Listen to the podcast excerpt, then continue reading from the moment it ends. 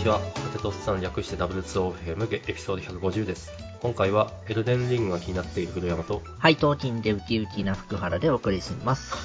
いいね。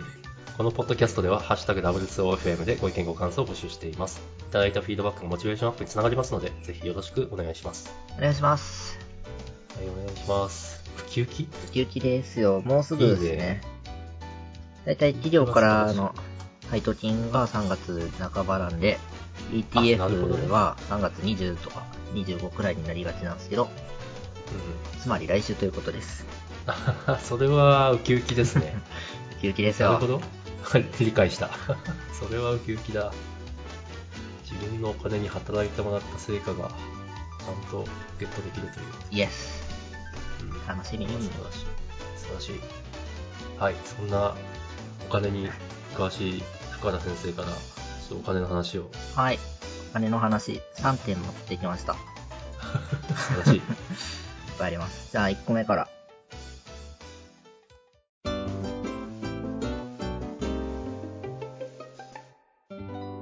はい。お金の話と言いつつ書評なんですけど、うん。ファイヤ最強の早期リタイア術という本です。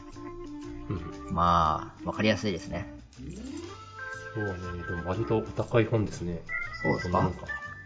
うん。そうなのか。高1400い円。と思っちゃいけないか。まあ、専門書だと思えばそんなもんかって感じですね。そうね。で、結論から言いますと、結構いいですね。うんう僕はこれは結構おすすめです。ん。なるほど。 でどんな人におすすめかっつうと、ファイヤという単語を知りつつも、これからどうしよう、まず何をすればいいんだ、みたいな人に、ちょっとおすすめ。俺じゃん。なるほど。すでになんか、ある程度知ってて、ちゃんと実践してる人にとっては、まあ知ってるわっていう話かもしれません。なるほど。で、特に大事なのが、この本は、えっ、と、この著者の方の実際の人生経験というか、私はこうやってミリオネニアになったのよっていう方法論みたいなのが書いてあるんですけど、うんうん。割と再現性の高い方法なんですね。 再現性が高い。その、事業を当てましたとか、はい。アマゾンの株1000円の時に買ってましたとかではないんですよ。なるほど。ごくごく当たり前の節約していっぱい稼いでちゃんと投資しましたっていう方法論なんですね。なるほど。なので割と誰にでも当てはまる方法かと思います。うーん。買ってみるか。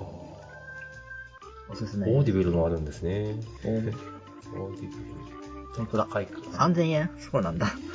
うん。まあ、それ、でも、これだと散歩しながら聞けるから、まあ、ありかななるとほ思いどます。はい。なるほどね。で、えっと、中にある話をちょっとだけ紹介しますと、はい。えーっと、世の中のいわゆるお金持ちというのは3パターン存在するという話が出てきます。 3パターン。はい。それは、めちゃくちゃ節約してる人か、めちゃくちゃ稼いでる人か、うん。めちゃくちゃ投資が上手い人。あ、私その中にめちゃくちゃ節約してる人が入るっていうのをちょっと意外に感じました。まあ、結局全部、なんだろう、三角形みたいなパラメーターで、うん。 0、0、100がいいかっていうわけではないんですけど、うん。まあ、普通の人が30、30、30のところ、うん。うん。うん。すごい人はさ25、25、80あるみたいな、そんなニュアンスですね。ね。 なんか今もうトータル100%超えてる けど。なるほどね。で、節突き抜約、けちゃってる。めちゃくちゃ節約できる人ってのは、そんだけ投資に回せる種銭の用意ができるということなんで、うん。それは強いですね。あ、なるほどね。そう節約だけでじゃなくて、なんだろうな、投資の割合は普通であったとしても、節約めっちゃしてるから種銭が多いと。イエス。ああ、なるほどね。あ、理解しました。めちゃくちゃ稼いでる人も同じで、投資にいっぱい回せると。で、投資がめちゃくちゃ上手い人ってのは節約してなくったり、収入そこそこでも、めちゃくちゃ成果が出るということですね。 理解、理解。なるほどね。なるほど、なるほど。で、僕らが取り得る戦略ってのは、はい。まあ、庶民からするとやっぱ節約か収入なんですよね。うん。まあそうですね投。資のプロに勝とうってのはもうその業界で生きるくらいの覚悟がないと厳しいで。うん。うん。収入の方も、まあ、これからしなんか仕事とか業種を選ぶ人にとっては、そこそこ選択肢があるかもしれませんが、すでに業種が固まってしまっている方とかは、もう節約しかない、うん。割と。そうですねそうなった時に、どこから切り捨てていくべきか、とか、節約とは、なんか、土ケチ生活ではないという話とか、そういう話が書いてあります。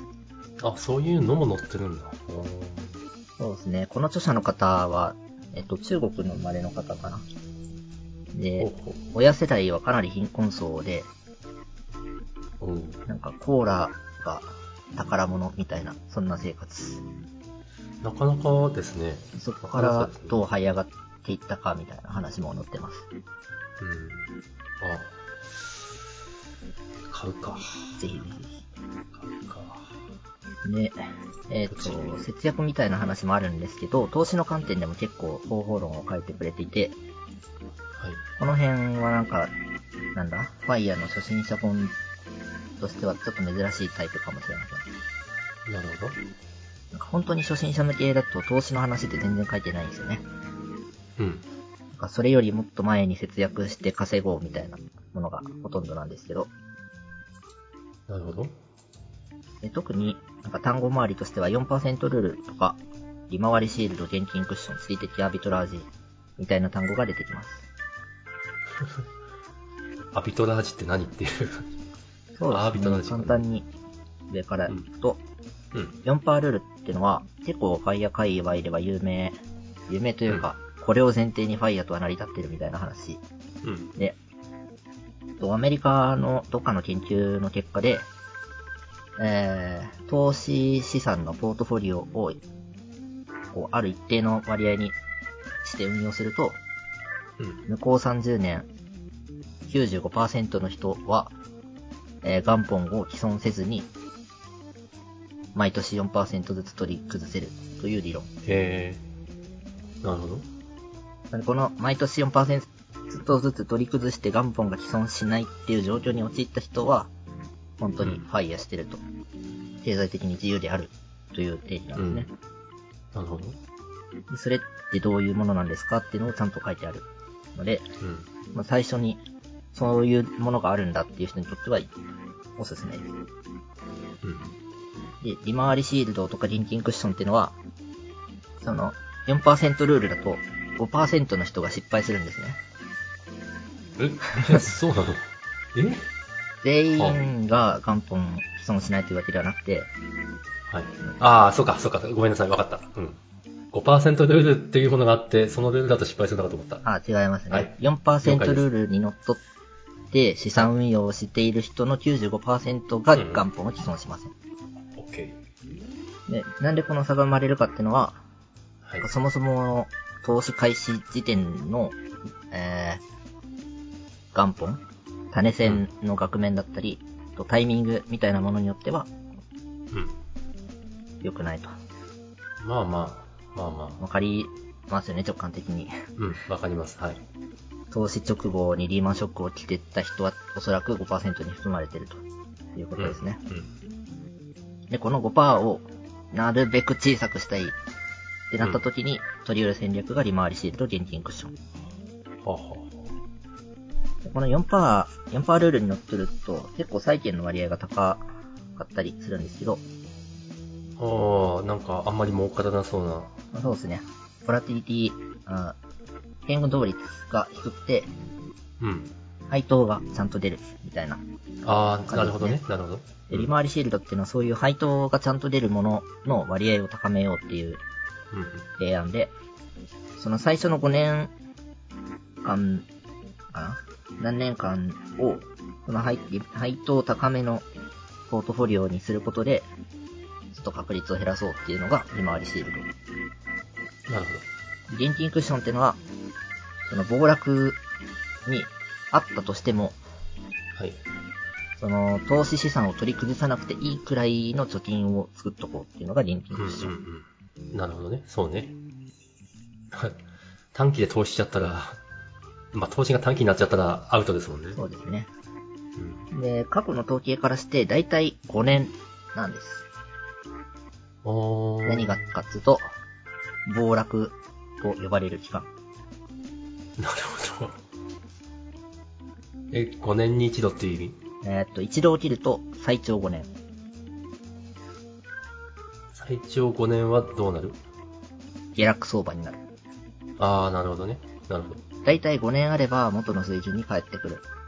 うんとう。いうんのが過去の統計から分かってます。まあな未る来必ずそうなるではないんですが、うんまあそうなんじゃないかっていうのが分かってるってことですね。うん。そうですね。なんか5年って言われると、まあそうかなって思いますね。うん。リーマンショックとかも、まあ大体5年。コロナショックも、もうほぼ元の水準ですし、うんうん。なんでこの5年後を乗り切るだけの現金クッションと取り回りでのシールドがあれば、4%ルールを維持できるであろうという手当です。なるほど。よくわかりました。で、最後に地理的アビトラージっていう、ちょっとテクニックなんですけど、うん。これはシンプルで、えー、アメリカとか日本みたいな、お金の価値の高い国で仕事をします。で、その、もらった給料で、はい。うーん、なんか、単お金の価値の安い国に行って、そこで暮らすと。ああ、なるほどね。そう。前半はわかった。後半は、なるほど。そうきたかっていう感シじ。ンプなるほどルですね。うん。大事、大事ですよね、でもそれ。なるほど。 こいつはめちゃくちゃ効果がでかくて、うん。やっぱ普通のい、いわゆる庶民的な仕事だとしても、安い国にいるだけで、めちゃくちゃ、こう貯金に回せる率、貯蓄率が跳ね上がるんですよね。うんうんうん。貯蓄率の高さはそのままファイヤーへの、なんか、近道になり得るので、うん、単純にそれだけでもファイヤーに。うん、なるほど。これは重要。あ、重超重要ですね。その生活を良しとする人にとってはですけど、まあ重要です。うん。うん。でこれは、あの、なんだ、い経済的自由を目指す上で取り得る戦略ってだけじゃなくて、はい。その4%ルールの95%に入れなかった人が取り得る戦略としても提案されてます。なるほど。もし暴落食らってちょっとやばいかもって思ったら、お金の価値の低いか国に行けば、まあ5年くらい生きれるでしょっていう提案ですね。うん。なるほどね。なんかそ,、ありですねそんな感じで、どうすれば経済的自由になるのか、なった後どうするのか、みたいな話が書いてあります。理解しました。大ぬぬめです。ちなみに、ポチりました。わ、素晴らし い。ぜひ感想を聞かせてください。 1500円、俺の小遣いからすると高えなと思いつつ、ポチりましたよ。 はい。もういい加減資産運用始めようと思います。もうファイヤーっていう年でもないけど。いや、でも大丈夫、大事ですね。完全に自由にならないと意味がないかってそういうわけではないので、 あ、そうですね、そうですね。少しでもやってるのは大事かと思います。うん。いや、本当まかり間違って100年生きちゃったら大変 ですよ。考えとかないと。うんううんん。はい、書評、はい書評でございました。はい、ありがとうございます。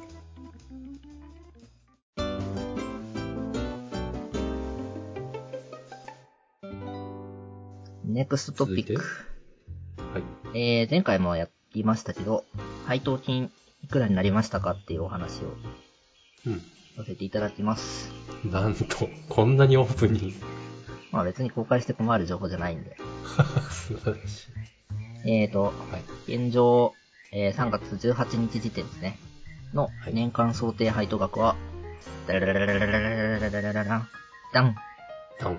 81,635円、過去税引き前、触れてる。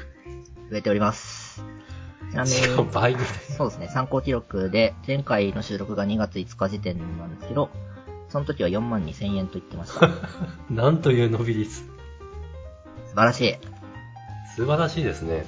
マジ素晴らしい。まあ、これは、なんだ、もともと銀行にあった貯金を投資資本に変えてるっていうじょ状況においての増え方なので、普通ではないんですけど、うん。まあまあ、倍まで来ましたと。もう投資に舵を切ったっていうことなんですかね。割とそうっすね。うん。今、全資産の何割もう3割くらいは投資商品に入ってますね、多分。なかなか、なかなかですね。まあ、最終的には、えっと、800万あるうちの600万くらいは投資商品にするつもりなので、なるほこれの、あ3倍くらい ?2.5 倍くらいのところまでは、とりあえず右肩で行く予定です。ど。素晴らしい。素晴らしい。そうですね。やっぱお金には働いてもらわないとね。全くですね。かのアインシュタインも言ってますからね。え、 アインシュタインが 福利とはこの世で9番目に不思議な現象だ とか。ちょっと数字が怪しいですが。はい。福利ね。福利の力は恐ろしいですよ。なるほど。なんか、10日で何かが、 なんだっけ。まあいいや。例えが思いつかないけど、とんでもなく増えるってやつですよね。そうですね。増え、あの、お金を働かせて増えたお金がさらに働くという謎の現象ですね。うんうん。うん。謎、 謎の現象。うん。本当に不思議ですね。素晴らしい。いや、ほんともうね、 毎回福原君にも、あの、背中を押されてますが、 本当銀行に泣かされる場合じゃないな、うんうんうん。と思う。銀行で寝ててもらうのは現金クッションの分だけで良いと。うん。ですね。で、まあそんな、無責任なことは言えませんが、 投資の時代感はありますね。うん。で、ちょっと、配当金じゃないんですけど、今時点の僕が何に、どんだけ投資してるかっていう情報をちょっと紹介しようかなと思っております。はい。えーっと、厳密には積立 NISA の方でもちょっと買ってるので、これだけではないんですけど、うん。米国 ETF が僕のメイン戦力なので、これの紹介をします。はい。銘柄的には5種類買ってまして、HDV、VYM、SPYD、VT、VOO の5種類。全くわからない。 はい。まあそうですね、聞き馴染みのない方には、ちょっと何やらって感じだと思うんですが、はい。簡単に説明しますと、はい。 HDV、VYM、SPYD というのが、いわゆる高配当 ETF と呼ばれるものです。うん。高配当型に。はい、。これは配当金が割といっぱい出るタイプのやつう。ん。うん。で、VT ってのが、全世界株の ETF です。へえ、全世界なんてあるんですね。はい。どっかの国に集中するとかではなくて、全世界の中でこう株価が伸びるだろうと期待されている会社の集まり。なるといっても、まあ6割くらいアメリカらしいんですよね。ほ ど。なるほど。なるほどな。はい。で、VOO ってのは、えっと結構有名な S&P500 という指数に寄り添ってるインデックスファンドうん。なるほど。です。で、比率と的には、えー VT と VOO でだいたい50%、残りでだいたい50%なので、高配当に50%です。えっ、と、グロース系のキャピタルゲインを取りに行くのが50%みたいな、半々のイメージですね。あ、キャピタルゲインも一応取りに、一応って言ったらなんか取りに行ってるんですね。そうですね。その投資の大原則このファイヤー開廃の投資大原則としては、うん。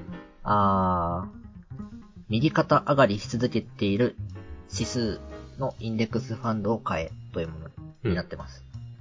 なるほで、これは、高配当系の ETF はあんまり適さないですね。厳密には。ど。まあまあ、そりゃそうですよねっていう。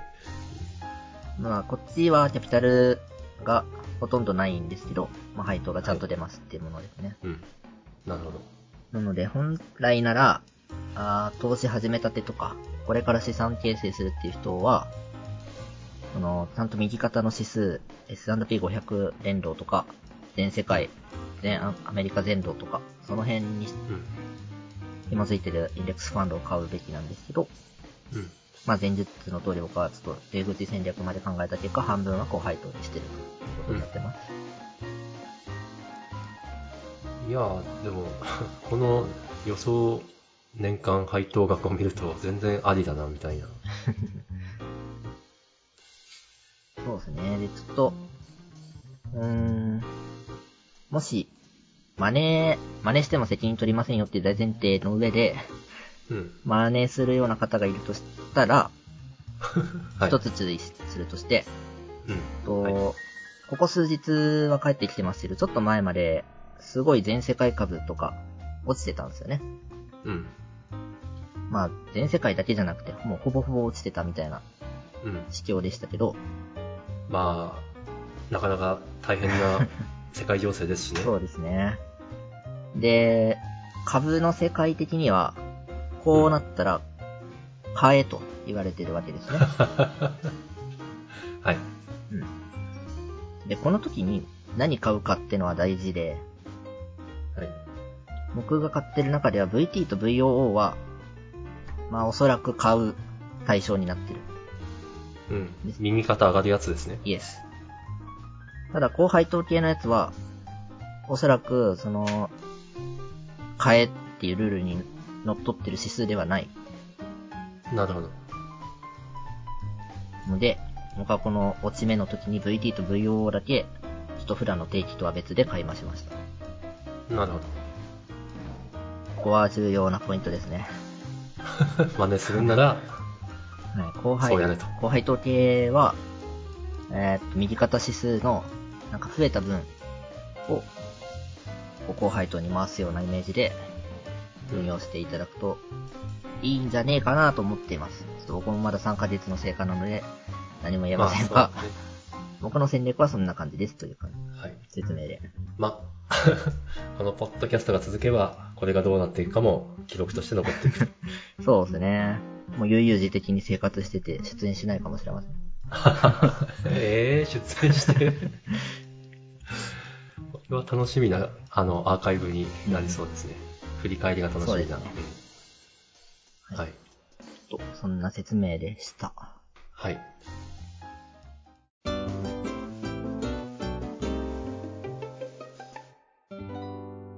じゃあ、最後最後。これはそんなに長くないと思いますが、あ、でもちょっと聞きたい子で、よくわかってない から。えっと、17日なんで、一昨日ですかね。はい。ルーブル建ての国際債券がうん。 WC に格下げになりましたというニュースが出ましたあ。、WC って読むんですね。はい。まあ、債券というのは、まあいいですかね。うん。公的な借金みたいなもの。はい。で、それを持ってると、まあ、利払いが、えーっと、半年に1回だか、1年に1回だか、降ってきて、うん。期限が来たら、全額が、払い戻されると。うん。そういうものです。はい。で、この債券ってやつは、その債券の原理利払いとか支払いが、なんかちゃんと支払いされるんでしょうねっていうのをチェックしてうるん格付け機関があるんですね。うん。で、そこが、この債券のリスクとか、えっ、と、利払い率みたいなものを見て、格をつけてて、一番安全なものが AAA。うん。次に安全なのが AA。次がシングル A で、トリプル B、ダブル B、シングル B、トリプル C と来て、ダブル C。なるほど。で、ここで気になる点が2つで、 はい。仮にも国債ですよっていうところですね。国が背負ってる借金が WC、もうほぼ返ってこないと見られている 僕は入ってこない。状況なわけですね。まあ見てればそうかもなとは思いますけど、うっん。そうね。そうね。ていうのが一点と、で、今のロシアの状況をもってして WC、シングル C ってどうなってんのみた いな。僕は債券の具体的な銘柄はそんなに知らないんであれですけど、これより返せないと思われてるものが存在するんだなっていう驚き。確かに、どこ、どこなんだろう。 気になる。まあ国だけじゃないんで、企業債券とかはああ、もっと怪しい。いという判断をされてるのかもしれませんが、あなるほど、なるほど。まあ、腐っても国債であると。うん。まあそん、そうなのかなという感じですね。そんなに根拠はないです。なるほどね。でもなんか今回のニュースで格付けをしてる S&P っていう格付け会社はい。はなんか読んでる限りあんまり信用はないみたいですね。 なるほど。そのつけてるあ血がついて格が 正しい保証があんまりない。それは、ダメだな。なるほど。というちょっとしたここ最近のニュースへの反応でございました。そうね。早くこういう情勢は安定してほしいな。そうですね。まあ本当、あんまり勉強してなくて言うのは本当あれなんですけど、うん、早く収束することを願っております。うんですね。世界のためにも自分のためにも。うんですね。まあ、なんか、ツイッターとかでも、ウクライナに募金しようみたいなのが来てたりするので、そういうのは、まあ、なるべくやりたいなと思っております。はい。じゃあ、今回もいい時間ですね。はい。はい、じゃあ、今回いろいろ深田先生に教えてもらう回でした。お金どうもありがとうございました。は はい。い。では、ありがとうございましありた。がとうはございました。い。